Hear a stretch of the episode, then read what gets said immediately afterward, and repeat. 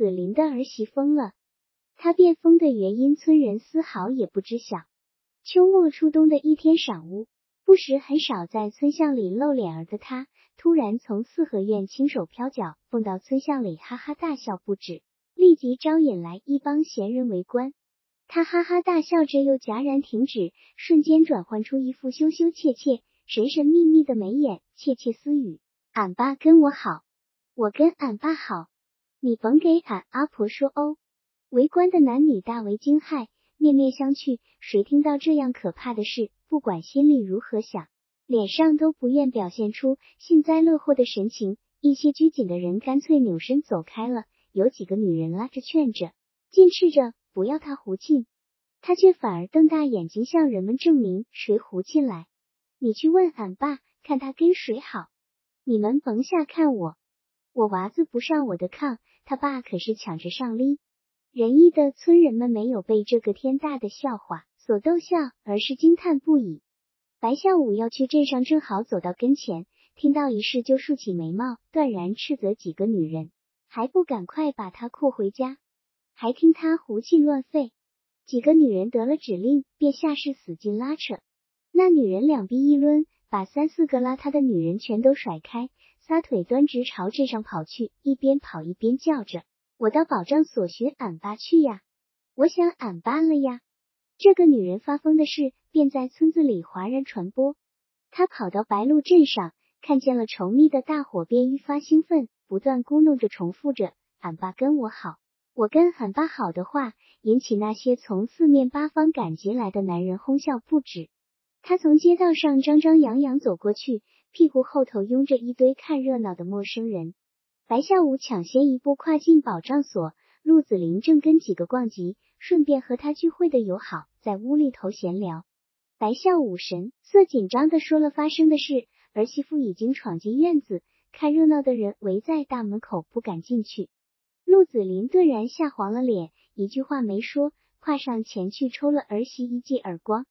儿媳被打得趔趔趄居在原地转了一圈，晕头昏脑的问爸。你不跟我好了，还打我！陆子霖气得脸色蜡黄，又甩出一巴掌，那女人就倒在院子里。陆子霖说：“孝武，你快把这祸害拉回家去！”白孝武一把攥住那女人的胳膊，拖着拽着走出保障所院子，又尽斥那些尾追的人说：“疯子吗？有啥好看的？”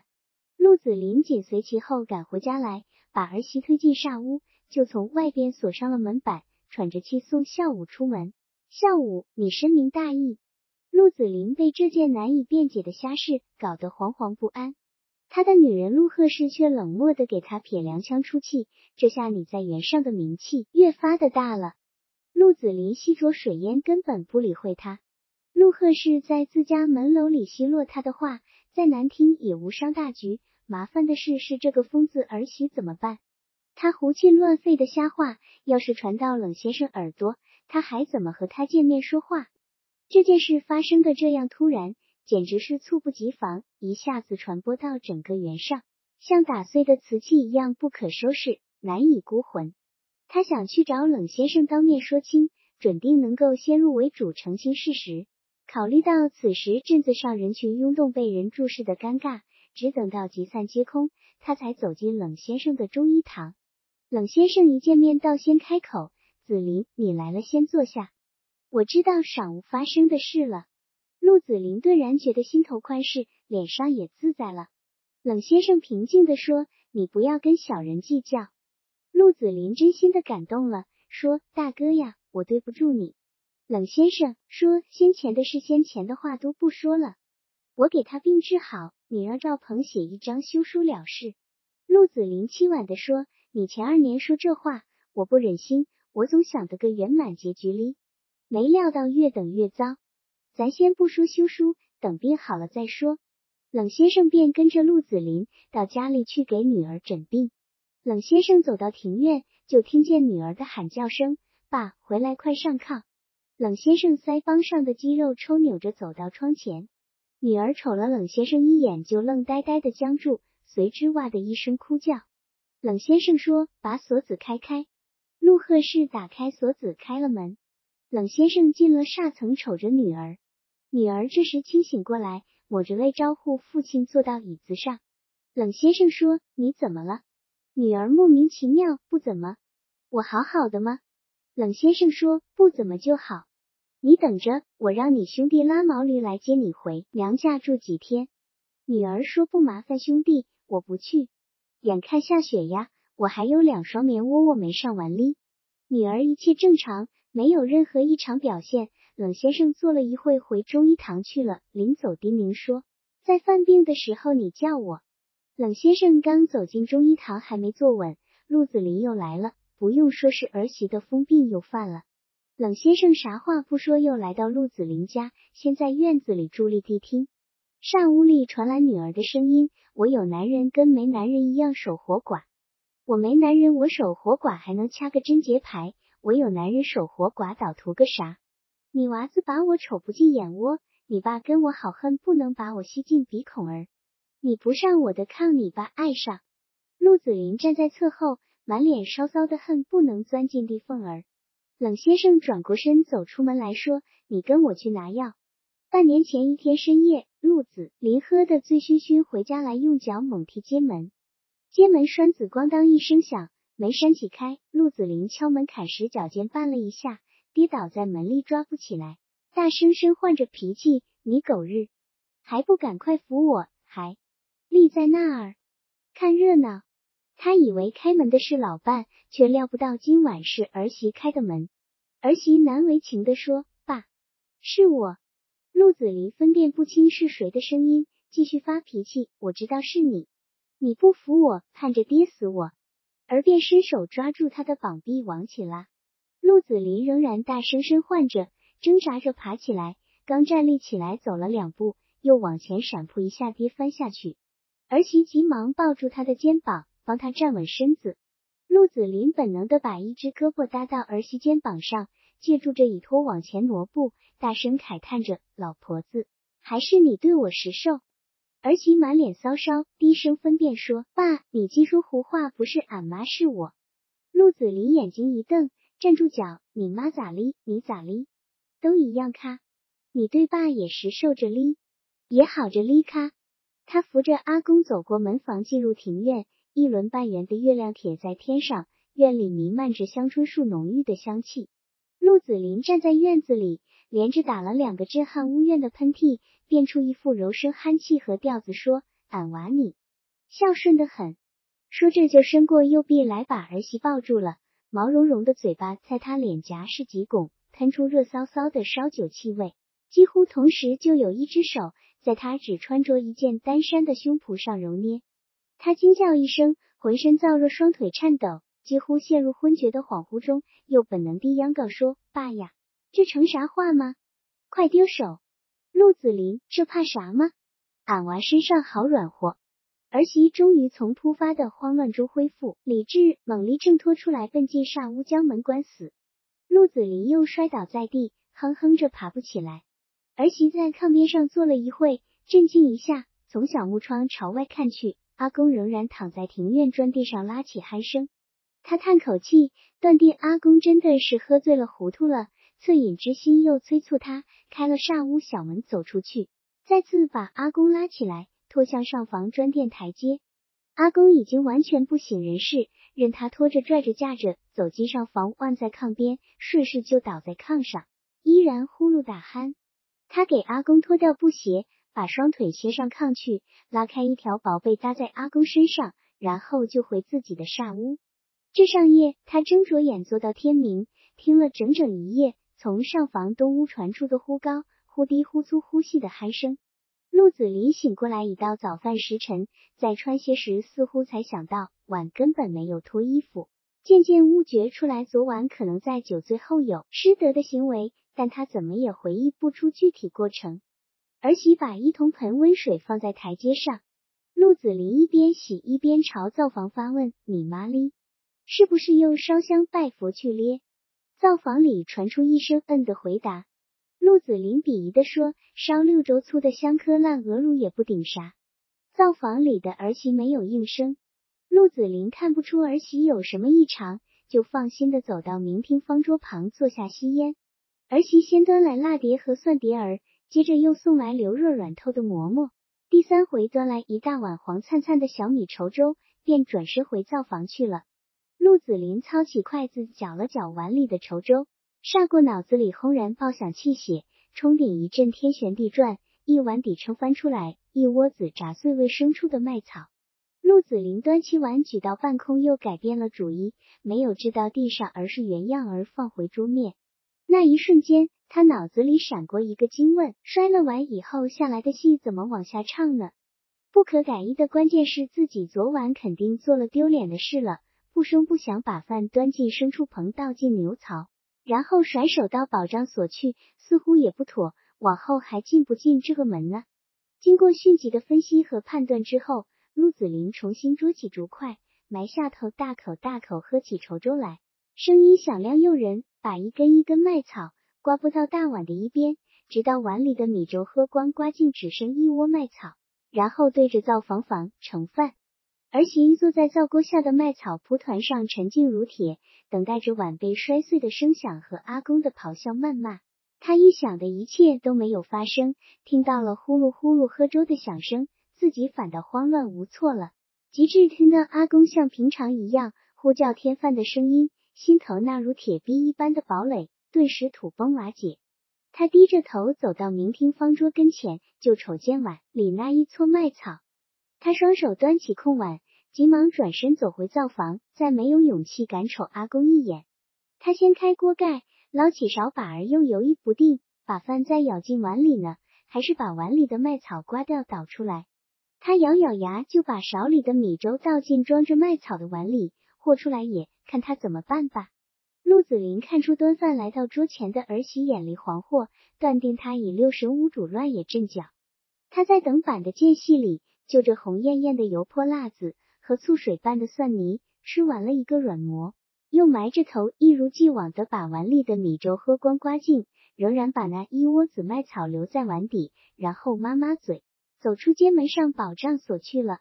他想，你把麦草塞给我的时光，肯定不会想到这窝子麦草最终还会还到你手里。看谁倒掉这窝子麦草吧。你倒掉了，你就输了。儿媳洗碗的时候倒掉了麦草，憋在心头的那股勇气人全部消失。阿公这一手软杀法，使他再也鼓不起报复的勇气。他洗着碗筷，洗着锅，仍然无法判断阿公的举动。难真真的是阿公承认自己是吃草的牲畜呢，还是他不与小人较量，还是另有其他什么意思？卖草事件没有造成任何影响。阿婆从三官庙回来后，也没有任何异常的察觉。阿婆自瘟疫以后，更笃信神灵了。她把自家成为白鹿村唯一未死人的家庭，并不看作幸运。而是归功于她的香蜡纸表。阿婆每逢初一和十五到三官庙为神守夜，风雨无阻，小病不为，除非病倒躺下动不了身。儿媳发觉自己陷入一种灾难，脑子里日夜都在连续不断、反复演示着给阿公开门的情景。他拉着风箱烧火做饭时，脑子里清晰的映现出阿公搂他肩膀的，摇着纺车，踏着织布机或是上鞋抽动绳子的时候。在纺车的嗡嗡声、织布机的呱嗒声和麻绳嘶嘶的响声里，突然会冒出阿公俺娃身上好软和的声音。尤其是晚上，他躺在床上，就能感到阿公那双揉捏胸脯乳房的大手，能感觉到的那挤拱他脸颊的毛茸茸的嘴巴，可以嗅见阿公仲像罗马汉西一样的气味。他想到那些揉捏，那些醉话，那种罗马的气息，由不得害羞，又忍不住可盼。他对那些情景十分惊异，同时也发现自己原来一窍不开。赵鹏新婚头一夜在他身上匆忙溜过，自己根本毫无感觉。老爷爷把赵鹏从学校逼回家来，他晚上和衣求了一夜走了。他有某种可怕，完全是不成影像的模糊。他现在得到了具体的新鲜的被揉捏奶子时的酥麻，被毛茸茸嘴巴拱着脸颊时的奇痒难知。以及那罗马汉西一样的男人气味的浸润和刺激，如此具体，如此逼真，如此勾魂荡魄。他无力阻隔那些诱惑，而又十分清楚这些全部都是罪恶。他有时瞅着阿婆松弛发黄的脸颊，愣愣的想：阿公大概夜夜都用毛茸茸的嘴巴在那脸颊上拱呀蹭呀，肯定用手揉捏阿婆那两只吊垂着的奶子。阿婆突然斜着眼问：“你死盯住我看，是认不得我了？”他猛一哆嗦，从迷幻的境地灵醒过来，垂头不语。阿婆半是训斥，半是无意的说：“我看你像是没睡，灵醒迷里迷瞪的。”繁重而又紧张的收麦播秋持续了一月，他被地里草犁和灶间头绪繁杂的活儿赶得团团转。沉重的劳作所产生的无边无际的疲倦，倒使他晚上可以睡上半宿踏实绝了。然而麦收一过，热浪滚滚的伏天到来以后，他又陷入那种奇异的境界，而且更加沉迷。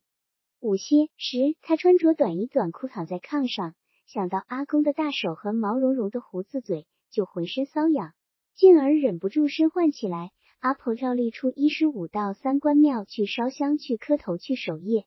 为他的两个都得在危险中的儿子求起神灵。十五那天晌午饭时，他给阿公端上饭后，没有即刻离开，站在桌子一角，侧着身子说：“爸，你爱喝酒，在自家屋里喝，跑到外村在人家屋喝多麻烦。”陆子霖听到“麻烦”两字，不由心悸，强装笑笑说：“在家喝酒没对手咖，我喝酒跟朋友变一变，图个爽快。”儿媳说。俺妈不在屋时，你黑天甭出去，我一个人在屋，害怕，给你开门也不方便。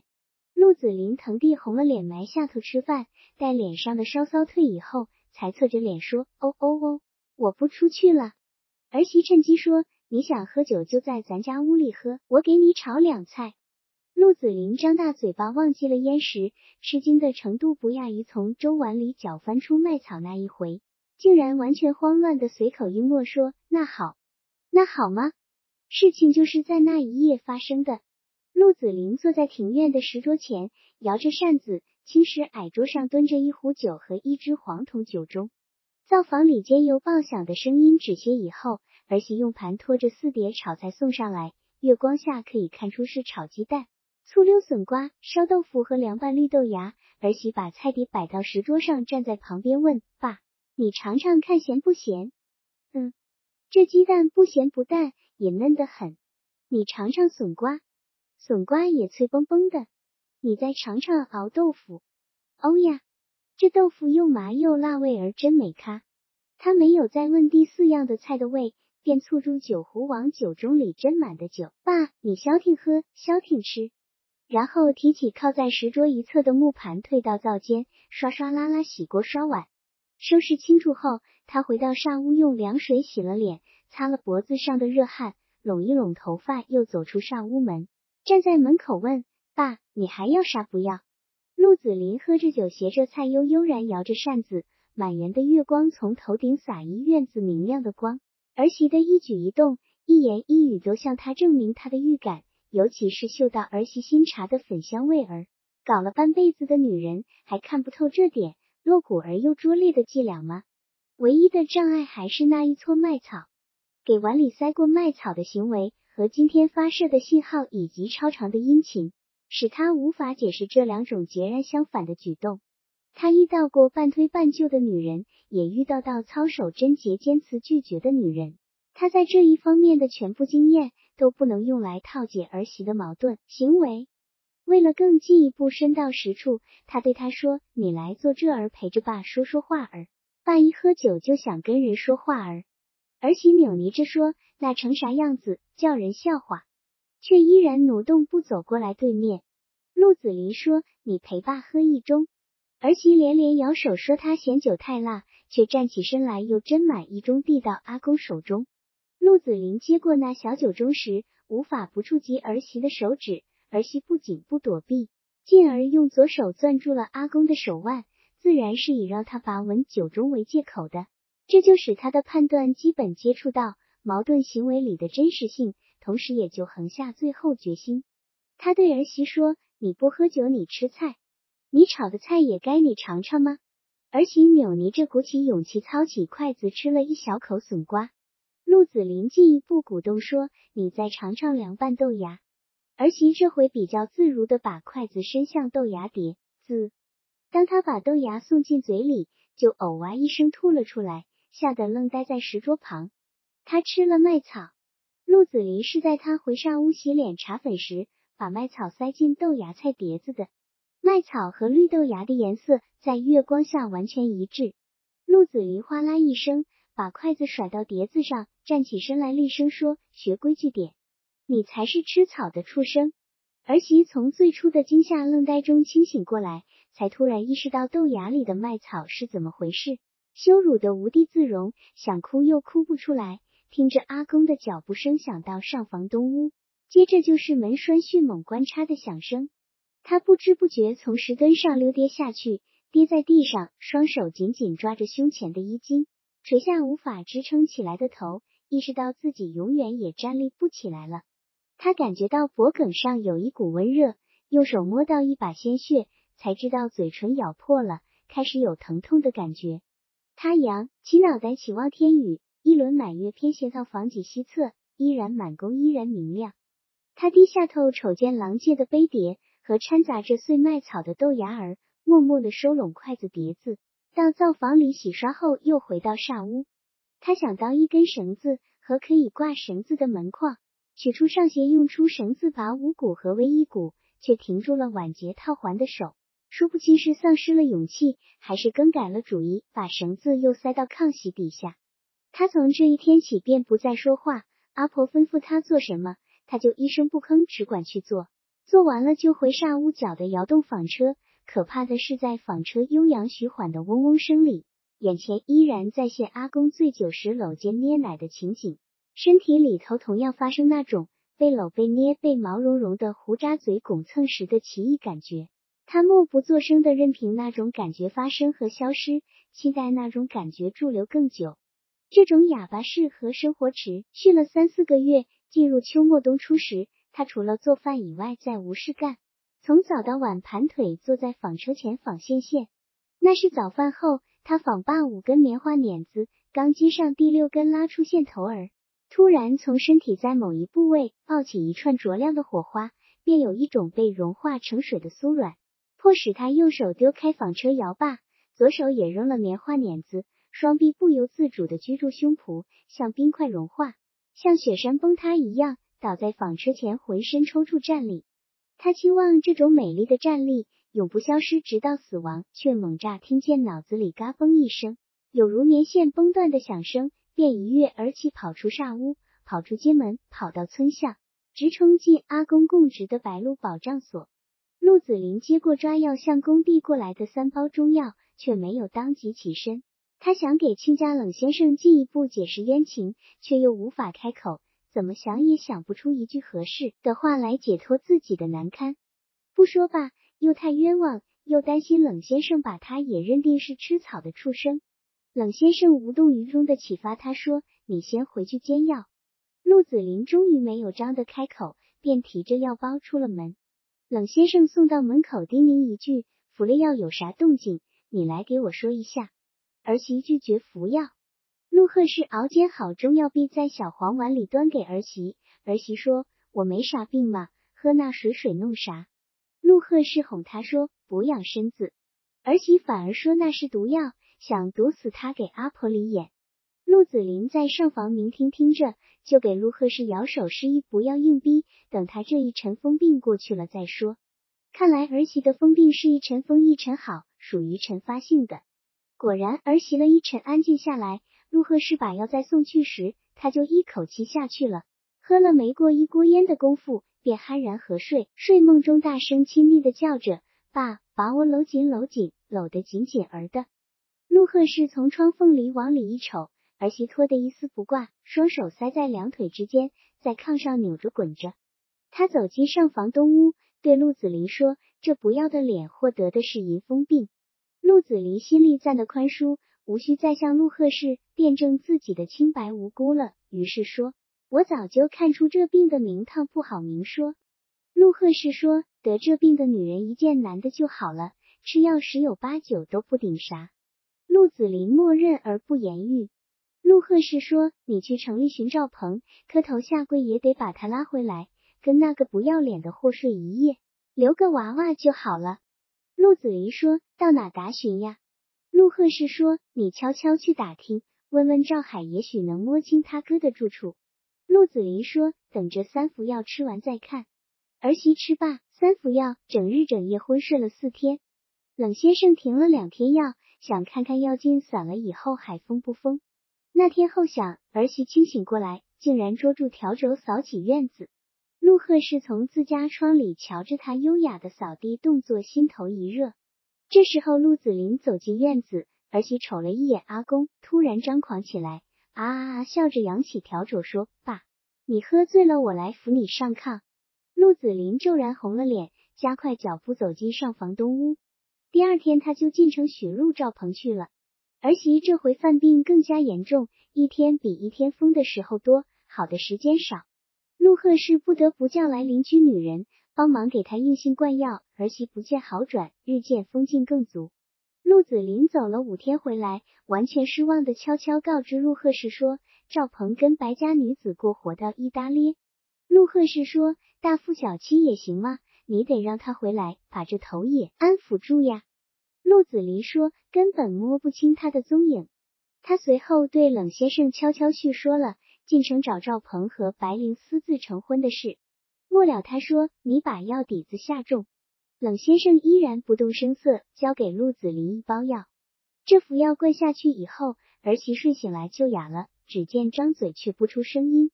陆子霖皱皱眉，沉吟着问：“这服药大概底子下的太重？”陆鹤是白眨白眨着眼说：“药轻不治病。”陆子霖觉得女人根本没有理解他的意思，依然沉吟着。只有冷大哥才敢下这样重的药底子。儿媳不再喊叫，不再疯张，不再纺线织布，连扫院做饭也不干，三天两天不进一口饭食，只是爬到水缸前用瓢舀凉水喝。随后日渐消瘦，形同一桩骷髅。冬至交酒那天夜里死在炕上。左邻右舍的女人们在给死者脱尽衣服、换穿寿衣的时候，闻到一股恶臭，发现他的下身糜烂不堪，脓血尽流。白嘉轩对陆家这桩家丑。自始至终持一种不评论态度。这桩丑闻从头一天发生就传遍白鹿原的许多村庄。白鹿村是丑闻的发源地，早就纷纷扬扬了。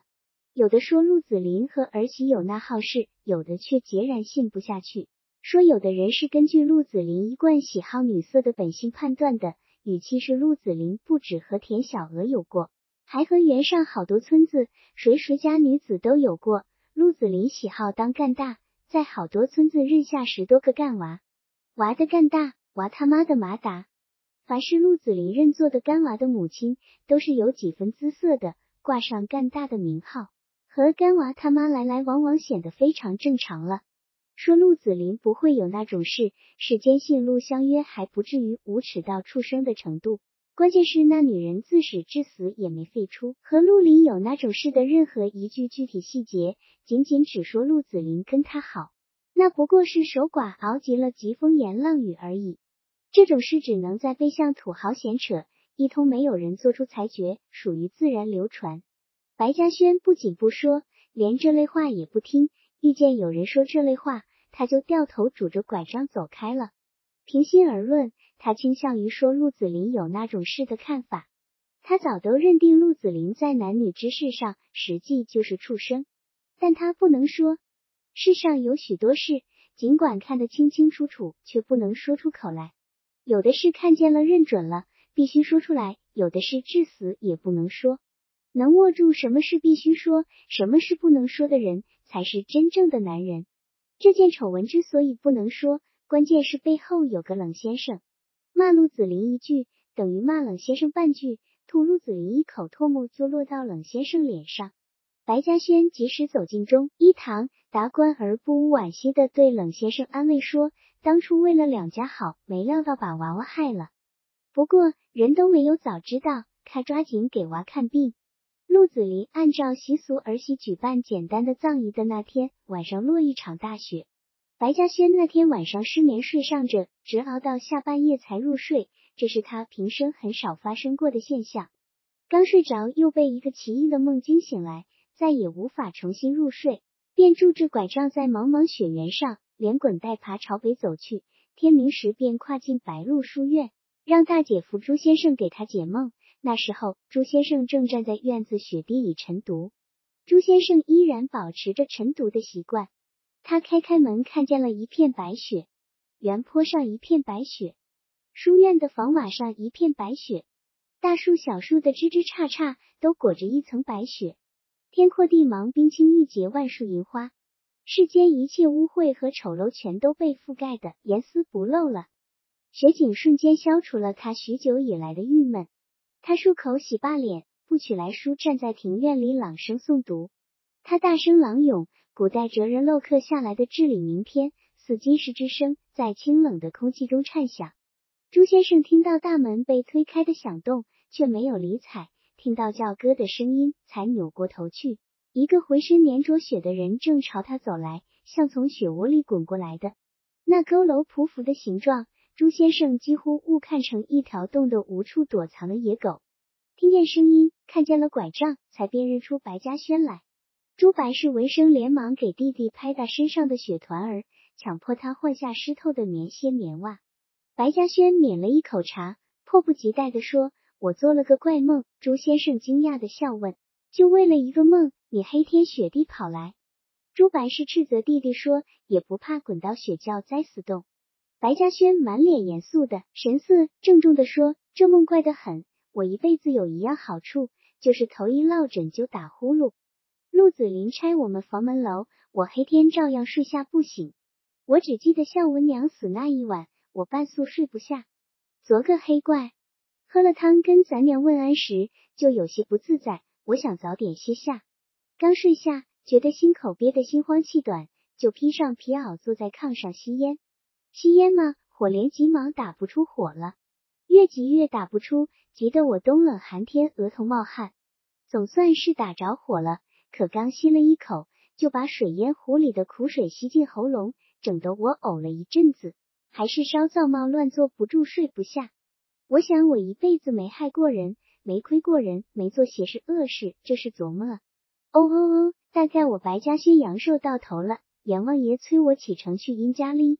这也好嘛，该去就去，我也活够数了，总不能挂在枝上不落咖。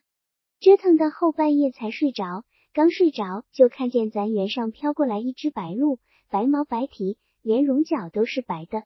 端直直从远处朝我飘过来，待飘到我眼前时，我清清楚楚看见白鹭眼窝里流水水哩，哭着哩，委屈的流眼泪哩，在我眼前没停一下下，又掉头朝西飘走了。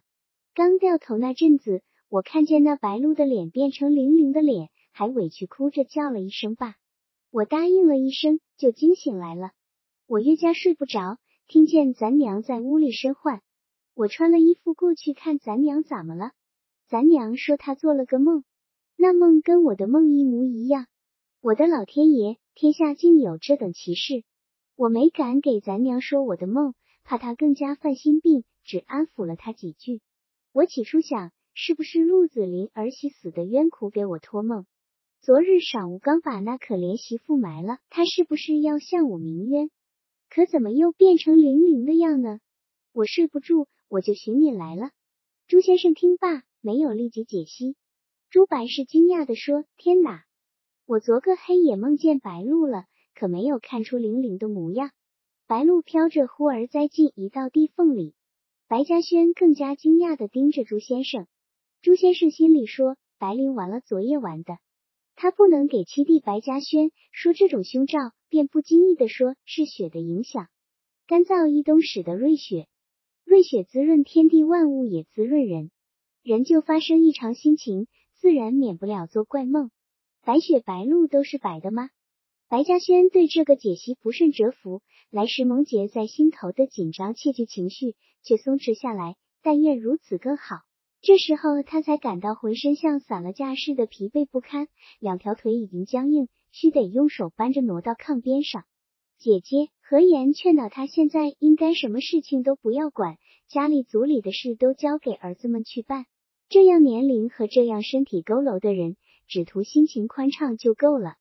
白嘉轩说：“我早都不理事了。”咖朱白氏反驳说：“为一个梦，你黑天雪地跑几十里，还说不理事不操心哩？”朱先生要到前院书房去做文墨事，叮嘱白嘉轩说：“不过你要记住昨天的日子。”朱先生绝妙而诡秘的掐算，不幸而言中，白灵正是在这一夜走向他的生命尽头的。在这个奇异的梦后十几年，不到二十年的一个春天，五个穿四斗制服的干部和一个穿灰色军装的军人来到白鹿村，寻向白灵的家。村人把那六个人引导到白嘉轩门口，指着那个在台阶上晒太阳像狗一样全弯着腰的老人说：“这是白灵他爸。”六个人连接和老汉握手。白嘉轩很不习惯握手拉胳膊的亲密动作，甚至有点反感的说：“要说啥要问啥，尽管说尽管问，捏我老汉的鸡爪子做啥？”六个人中的一个说：“老人家，我给你说件使你老伤心的事。”你可得挺住！白嘉轩不屑的笑笑，你们小瞧老汉了。那人就说白灵同志牺牲了。白嘉轩哦了一声，微微扬起脱光了头发的脑袋，用宝剩下一只明亮的眼睛瞅着蓝天上的太阳，没有说话。有关女儿白灵的记忆开始复活。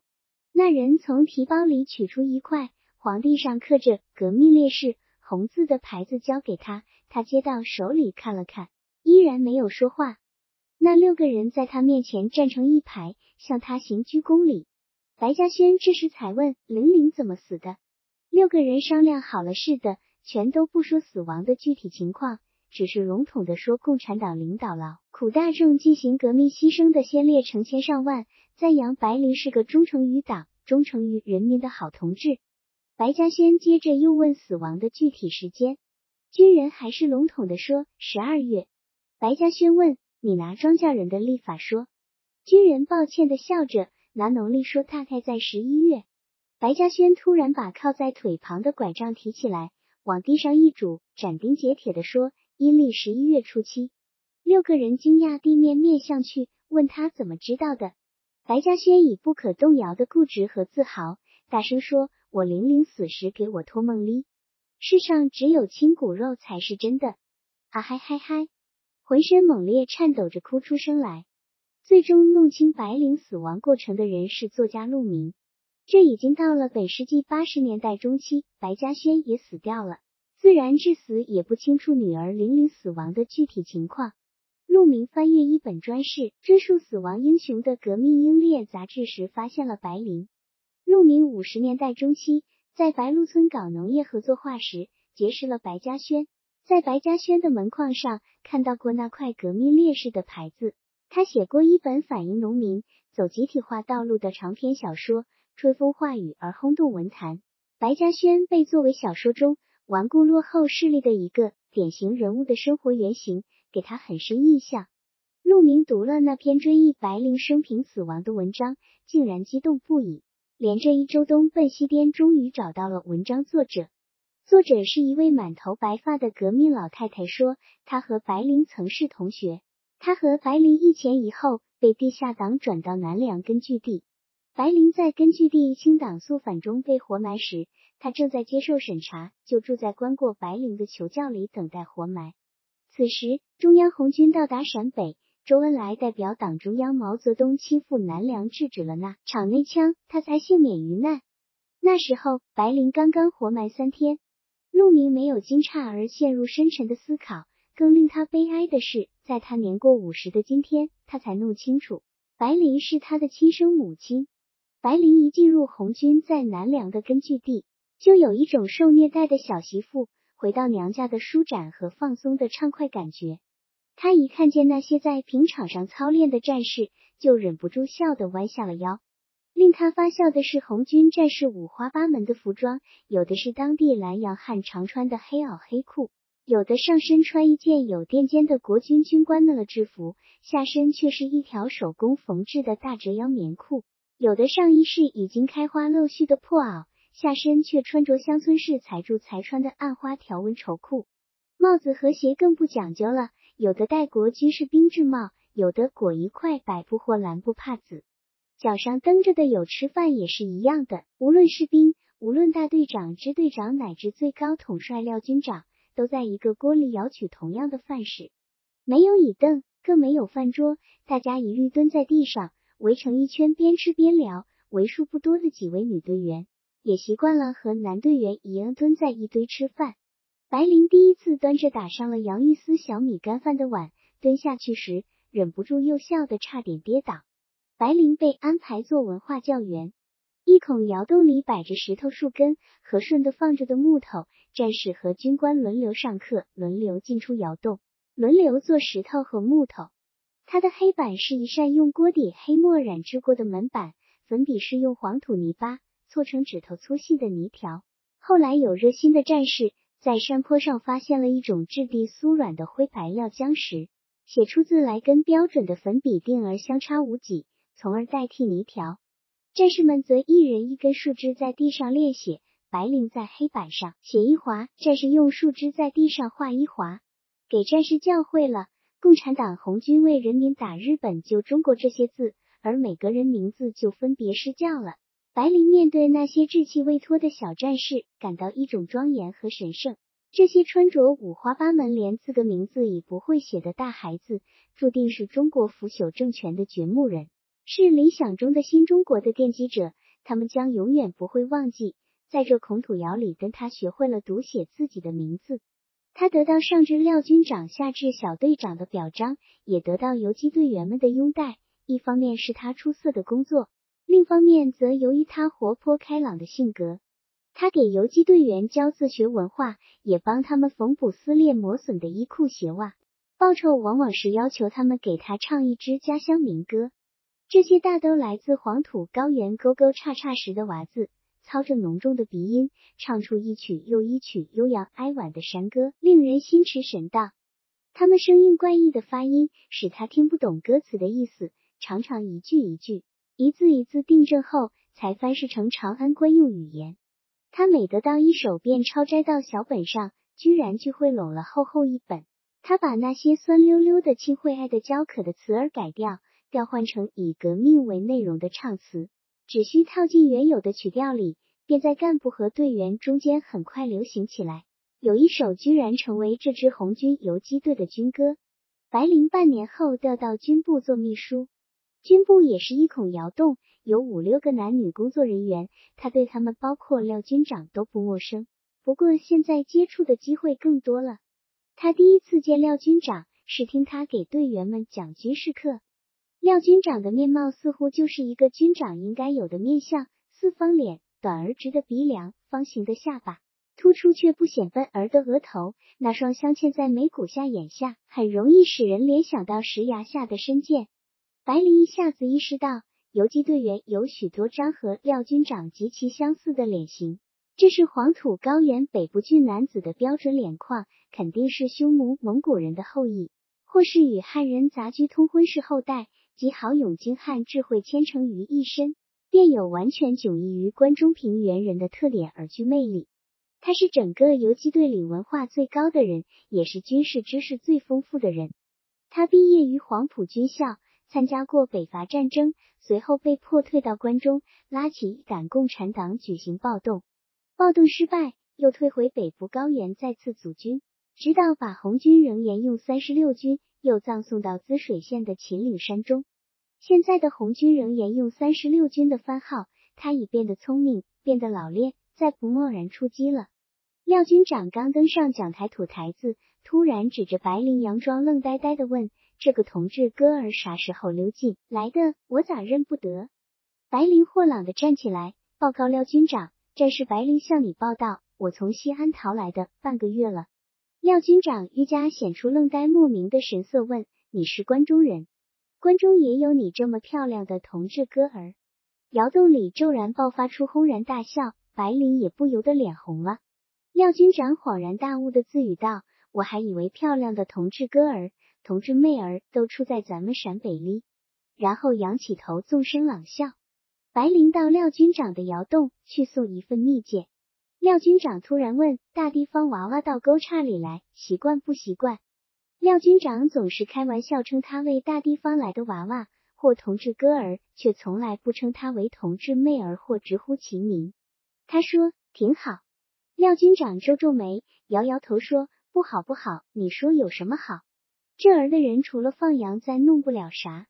没文化，没麦子，没棉花，连水出去的要命。你没说真话。”白灵笑说：“这儿有好听的曲儿。”廖军长赞成的点点头说：“这倒说对了，曲儿可以称得上再好没有了。我走过好多地方，包括你们大地方关中，都听不到这么好的曲儿。你说还有啥好哩？白灵笑说：“男娃一个个都漂亮俊俏。”廖军长突然说：“给你找个女婿怎么样？”白灵就在那一刻从身底的暗袋里摸出一条直柳，交给廖军长。那是临行时钱兆鹏让他交给廖军长的。他进根据地时没有交给廖军长，现在觉得有必要交出来了。廖军长看罢字条儿，站起来，久久的瞅着他，然后庄重的伸出右手。白灵和廖军长的手握在一起。廖军长说：“白灵同志。”白灵激动地说：“陆兆鹏同志让我代他向你致敬。”廖军长说：“可是你为啥到现在才说呢？”白灵说：“我怕你太照顾我。”廖军长说：“好了，只要我活着，就保你无事。”以陆兆鹏同志的名义。后来部队发生了揭露国民党潜伏特务事件。并因此而导致了一场内乱，使这支刚刚蓬勃起来、刚刚形成气候的红军游击队又急骤之下陷入灭顶之灾。那个特务以投奔革命的名义潜入根据地时，也带着西安地下党的路条。他比白灵晚半年来到南梁，被分配给一位游击大队长做随身秘书。他在前几天突然逃亡，游击队的情报小组。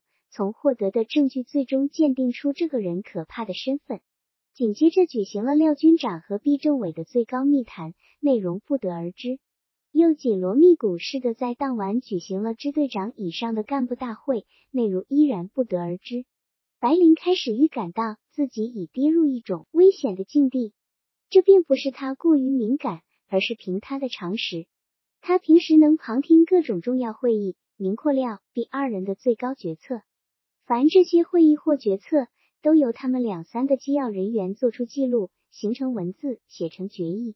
整个根据地的重大决策和军政大事，都对他不存在保密的问题。他没有被通知旁听料毕的最高会议尚可自卫，而支队长以上指挥官会议也回避他参加，他就感到不正常，一种被猜疑、不被信任的焦虑开始困扰着他。尤其是支队长以上指挥员会议之后。整个根据地里陡然笼罩着一片沉默紧张的严峻气氛。白灵从那些指挥员熟悉的脸上摆列的生硬狐疑的表情，更证实了某种预感。他晚上失眠了，这是进入根据地一年多来的第一次困扰。第二天晌午，他被通知参加全军大会，会议由毕政委做肃反动员报告，宣布组成肃反小组名单，紧接着就对十一个游击队员当场实施逮捕。白灵在惊恐里猛然发现了，十一个被宣布为潜伏特务的游击队员，全部都是由西安投奔红军的男女学生，禁不住一阵哆嗦。白灵被调出军部，编入游击支队。游击队员们不再跟他学写名字，不再求他补制衣服，更不给他唱动听的信天游曲儿，全都用一种狐疑、一种警惕戒备的眼光瞅他。白灵很痛苦，却无法摆脱。整个根据地里迅速掀起一股强大的仇恨风暴，甚至比对国民党当局的仇恨还要强烈。这是对内奸的，他可以理解，却忍受不住被怀疑、被仇恨的压迫和冤屈。他终于决定要找廖军长去说明自己。突然被两个女队员扯回窑洞，正告他不许乱跑乱找。这时他意识到自己早已被专人监控着。七八天后，又实施了第二逮捕，被拘捕的七个人仍然是从西安来的学生。白灵心里稍一盘算，全部从西安陆续来到根据地的二十一名学生，只剩下连他在内的二女一男了。这时他又感觉到，同样的下场已不可逃脱，而且已经为时不远。第二次逮捕发生的前一天晚上，第一批被逮捕的十一个人中的五个被活埋。第二天就有一张布告贴在各大队聚会的窑洞门口。白灵是在他做文化教员经常进的那个窑洞门口看到的。五个全被判定为特务。到离第一次逮捕刚刚半月时间，头批被逮的十一个中余下的六个和二次被逮的七个中的两个又被处死。同样采取的是挖坑活埋的刑罚。这种处死的办法并不被队员们看为残忍，因为子弹太珍贵了。游击队员手中的枪和枪膛里的每一颗子弹都是从敌人手里夺来的，为此有许多游击队员牺牲了性命。这个时候，在根据地发生了更严重的一个事：第一大队的大队长补充速反小组下令逮捕。大队长在一次高层会议上拍着胸脯对毕政委喊：“我敢拿脑袋担保，那些西安学生绝对不会全部是特务。你把他们一个个活埋了。”等于自己消灭自己，往后谁还敢投奔到咱们这干军旗下？会议结束的当天晚上，逮捕这位大队员的命令就形成了文字，也形成事实。分歧一下子从高层逐级扩散，一直到游击队员中间，裂缝在迅猛的扩大延长着。廖军长在惊惜他的爱，将第一大队长被捆绑押进囚窑时，终于失去了最后的忍耐。直接找到毕政委住的窑洞，力逼他放人。毕政委毫不妥协，拘押大队长是为了禁绝右倾思潮的蔓延，与潜伏特务有区别。不拘押大队长，就会影响肃反进一步深入。肃反小组被赋予绝对权力，可以审查一切人。廖军长实际只剩下对敌作战这一项军事指挥权。毕政委说：“你也防止右倾思潮冒头。”接着发生了一部分指挥员联名写血书，要求停止杀人、停止肃反的请愿活动。毕政委毫不手软，把那七八个政治异议全部逮捕，而且由肃反进一步发展到揭发右倾机会主义分子的斗争。一批又一批指挥员和游击队员被拘捕扣押起来，他们可能只说过一句对肃反态度不甚坚决的话。肃反早已超过了原先的对象范围，也不管你是不是从西安来的那条路数了。廖军长和毕政委的分歧终于发展到表面化、公开化。廖军长说：“你这是……”他气急如焚，却不知给毕政委扣什么主意的帽子合适，急迫中联想到那个叛变投敌的江政委，你跟那个叛徒是一路子货。毕政委没有再继续争辩，而是签发了逮捕廖军长的命令。毕政委召集全体将士会议，宣布肃反取得了彻底胜利。不仅挖出了潜伏到根据地来的一小帮特务，重要的是挖出了一条隐伏在红军里的右倾机会主义路线，其中的骨干分子结成了一个反党集团。白林是在这个大会上被捕的，他是西安来的二十一个人中最后被抓的一个，那是廖军长下了死令保护的结果。廖军长自己已被打入囚窑，白灵的保护也自然没有了。白灵被抓的最迟，却被处死的最快，这可能主要是他与廖军长的过密关系，被看作死党，也可能是他的野性子招致的结果。他被关进囚窑，日夜呼叫不止，先是呼叫毕政委，我要跟你说话，接着呼叫毕政委的尊姓大名，随后就带有侮辱性。叛性的呼叫毕政委的外号“闭眼镜毕瞎子”。看守囚窑的游击队员汇报给肃反小组，便决定提前审问他。白灵的嗓子堪称天生的铁嗓子、金嗓子，在囚窑里像母狼一样嚎叫了三天三夜，嗓子依然洪亮，精神亢奋，双眼如炬。他看了一眼审讯他的肃反小组成员，说：“叫毕政委来，我有重要话说。”毕政委进来时踌躇满志的扶扶眼镜，白灵已无法控制腾起的激情，便直出砖头一样的话：“听说你也是关中大地方人。”他引用了廖军长和他说笑时的用语：“我因为跟你同是关中人感到耻辱。”毕政委当即变了脸色：“你是最狡猾，也是隐藏最深的一个，你已经打入我们的心脏。”白灵已不在意毕政委说他是什么。说他是什么不是，什么都不重要了。最重要的是时间，是他不可能再争取得到的和他直接说话的时间。他像一头判死的母狮，习书网，kiss，抗，猛而又沉静的咆哮起来。你的所作所为根本用不着争辩。我现在怀疑你是敌人派遣的高级特务，只有经过高级训练的特务，才能做到如此残害革命而又一丝不漏，而且那么冠冕堂。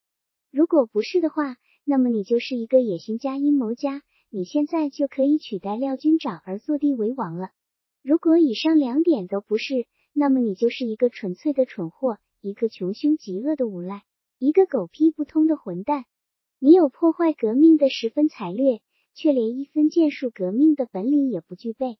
我过去最憎恨的是那些软骨头叛徒，现在最瞧上眼的就是你这号难以形容的人。毕政委稍稍的坐不住了，拍响了桌子。廖军长庇护你，你迷惑了他。我早看穿了你，你骂我不在乎，这是反革命垂死的疯狂。白灵冷笑一声说：“我早已不考虑我的下场了，我的下场早都摆在那儿了。我今天死比前半月前一月死没有两样。”唯一的好处是我把骂你的机会等到了。你处死我，我也同时记住你比我渺小一百倍。白灵被活埋就在那天晚上，天上下着雪，其余有关活埋他的细节和情节都无法查证。执行活埋他的两个游击队员后来牺牲在山西抗日阵地上。廖军长被周恩来下令释出灵窑后，又当了正规红军师长。